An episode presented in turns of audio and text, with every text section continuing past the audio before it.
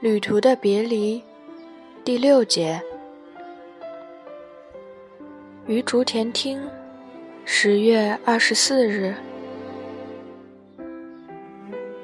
在竹田车站上，丰肥线的火车每次进出车站的时候，总会听到《荒城之月》的歌声。市镇上的人说，庞连太郎总是把这个市镇的钢城遗址放在心上。于是创作了《荒城之月》的曲子。据说，大约从1897年开始，龙的父亲就在这里担任过多年的郡长。因此，连太郎也曾讲过竹田町昔日的高小学校。他在少年时代，大概也去游览过遗址吧。龙连太郎死于1903年。享年二十五岁，是算虚岁。后年我便是这个年龄了。我真希望二十五岁就死去。我好像在女校跟同学们这样说过，又好像是同学们说的。《荒城之月》的词作者土井晚翠也于今年辞世了。在我来竹田町之前。听说人们在钢城遗址举办过晚翠的追悼会，还听说作曲的连太郎和作词的晚翠曾在伦敦见过一次面。那还是我的父亲尚年幼的昔日。年轻诗人和音乐家的异乡邂逅，是不是与荒城之月有缘？我不得而知。不过，这两个人留下了美丽的歌曲。现在无人不唱《荒城之月》，然而，我与你见过一次面，留下了什么呢？像龙莲太郎那样的天才之子，我忽然这样想，自己也感到震惊。想象这种梦一般的事，并将这样的事写信告诉你，也许是因为我在父亲的故乡安定下来的缘故吧。然而。你可曾想过，女人心中总会为了万一的事情，不知由于害怕还是高兴而站立？你可曾有过与我同样在心里浮现不安的时候呢？我身上那股意想不到的战栗，使我意识到自己是个女人。我甚至做过这样的梦：不告诉你，瞒着你。独自一人成长起来。我是母亲的女儿，我之所以这样，仿佛也是一种因果报应。我有时就决定做如此虚幻的精神准备。你吃惊了吗？是个女人的我，仅仅为这一点就消瘦了。但这种不安持续的时间并不长。在竹田站。我只不过是听见荒城之月的歌声，想起那时候的站立而已。石山环绕竹田町，秋天河水流淙淙。今天我打算在市镇上转悠，走过悬荡着秋天河水流淌声的桥，就听见歌声。我被吸引着朝车站的方向走去。车站上好像什么地方在放留声机。昨天我从九柱厅不是乘火车，而是乘公共汽车而来，所以没有听见。河流在车站前面流淌，从车站折回桥上时，歌声还在继续悬荡。我驻足凭栏，久久地凝视着河流。河流上游的左岸边。河滩的大岩石上立着一根柱子，成排像家畜窝棚般的房子伸向河面，还看见妇女在岩石的一端洗衣服。车站后面紧贴着岩石山的山壁，一股像小瀑布似的流水从那岩石山表层倾泻下来。岩石山上有红叶，也有翠绿，星星点点的残留在各处。我一边思念着你，一边在父亲的市镇上到处转悠。对我来说，父亲的故乡已经不是陌生的城镇。昨天傍晚抵达的时候，我还不认识他。到了今天早晨，就知道它是一个很小的市镇。无论朝哪边走去，都会很快碰到岩石山壁。我觉得自己仿佛也被放置在四面环绕的岩石山当中似的。昨夜看到伯父使用的旅馆的火柴盒上印有“山清水秀，竹田美人”的字样，简直像京都呀！我说着笑了。真的，正是竹田美人嘛。自古以来，这里是盛行琴、茶道等技艺的地方，水也很干净。这里的人们管市镇里的屋檐下的流水小槽叫做井出。你父亲童年的时候，早晨就用那个井出的流水漱口或者洗茶碗呢。人口仅有一万人的市镇，却有十余处寺院，近十所神社，也可以称得上是小京都了。伯父说：“竹田美人也不在了，从前的人总要数数前去东京的人数。”我走在市镇上，看到的女子着实洁净标致。走到市镇的尽头，快到洞门的时候，只见岩石山上红叶尽染，可是耸立在洞门对面出口处的岩石上却长着绿色的苔藓。还看见一个身穿白色毛绒衣的美丽小姐从那绿色的前面走过来。市镇中央的一条商店街。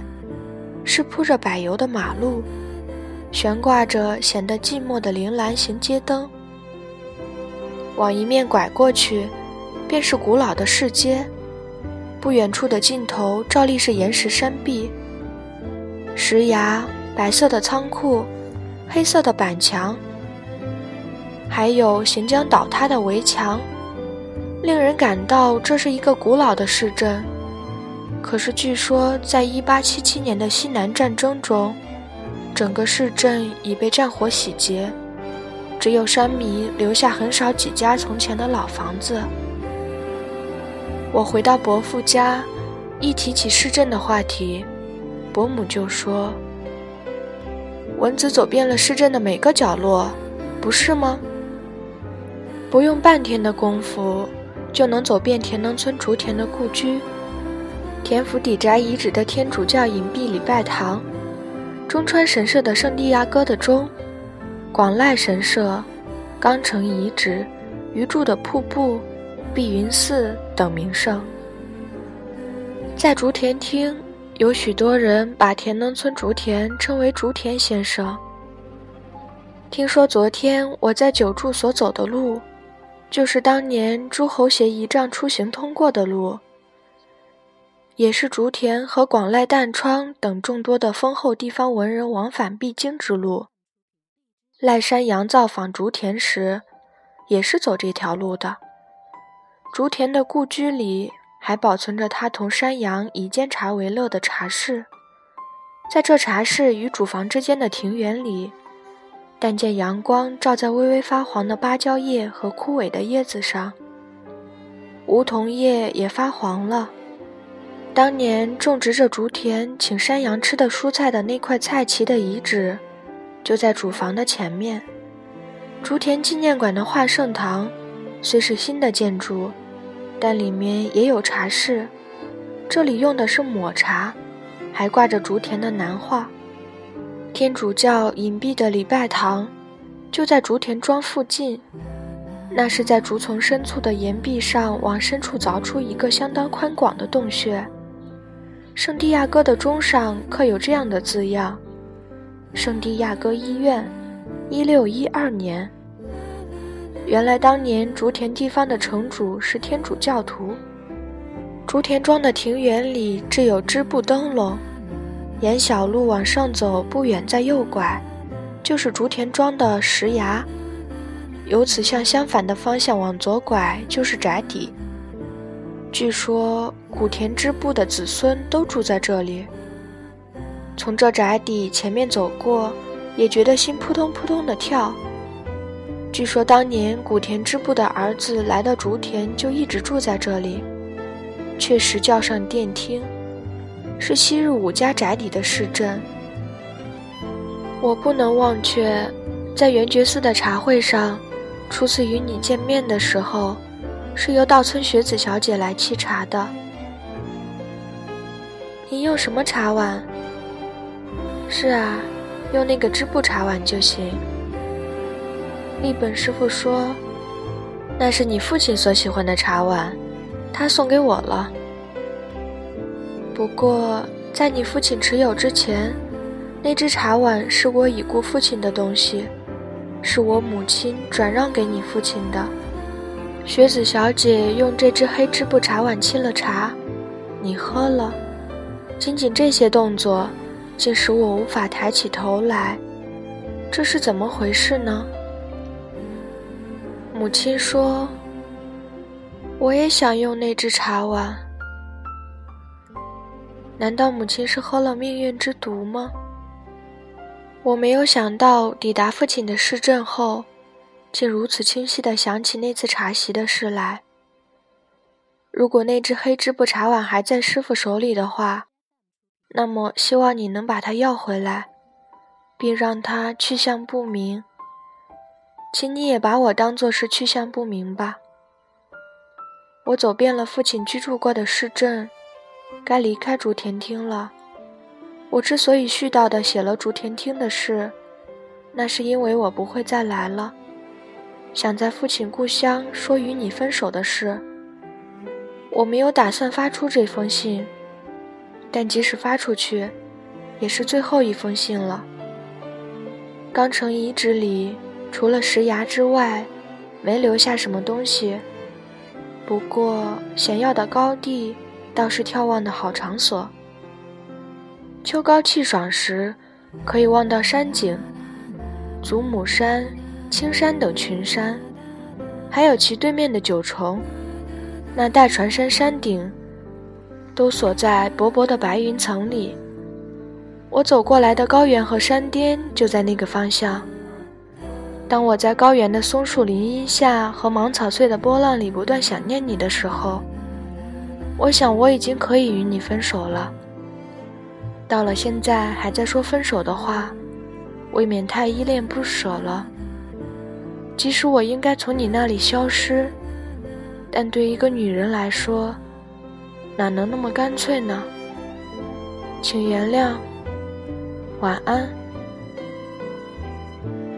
在旅途的信中，我虽然写了希望你同雪子小姐结婚，但还是请你自由决定吧。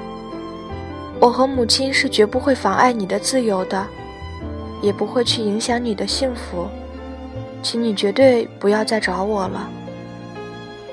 旅途六天里，不断写了这些无聊的事。女人是多么爱絮叨啊！但愿你能理解逐渐与你分手的我。语言是空虚的，女人似乎只想留在对方的身边。虽然希望你能理解我，但是现在的我正相反。